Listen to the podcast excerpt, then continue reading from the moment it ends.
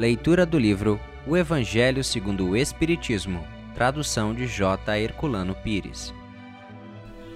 Capítulo 6 O Cristo Consolador O Jugo Leve Consolador Prometido Instruções dos Espíritos Advento do Espírito da Verdade O Jugo Leve Vinde a mim, todos os que andai em sofrimento e vos achais carregados, e eu vos aliviarei. Tomai sobre vós o meu jugo e aprendei de mim, que sou manso e humilde de coração, e achareis descanso para as vossas almas. Porque o meu jugo é suave e o meu fardo é leve.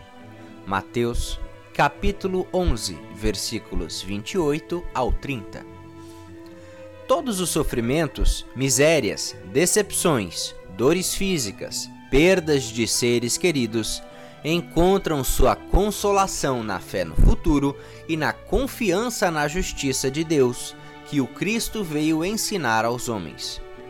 Sobre aquele que, pelo contrário, nada espera após esta vida, ou que simplesmente duvida, as aflições pesam com todo o seu peso e nenhuma esperança vem abrandar sua amargura.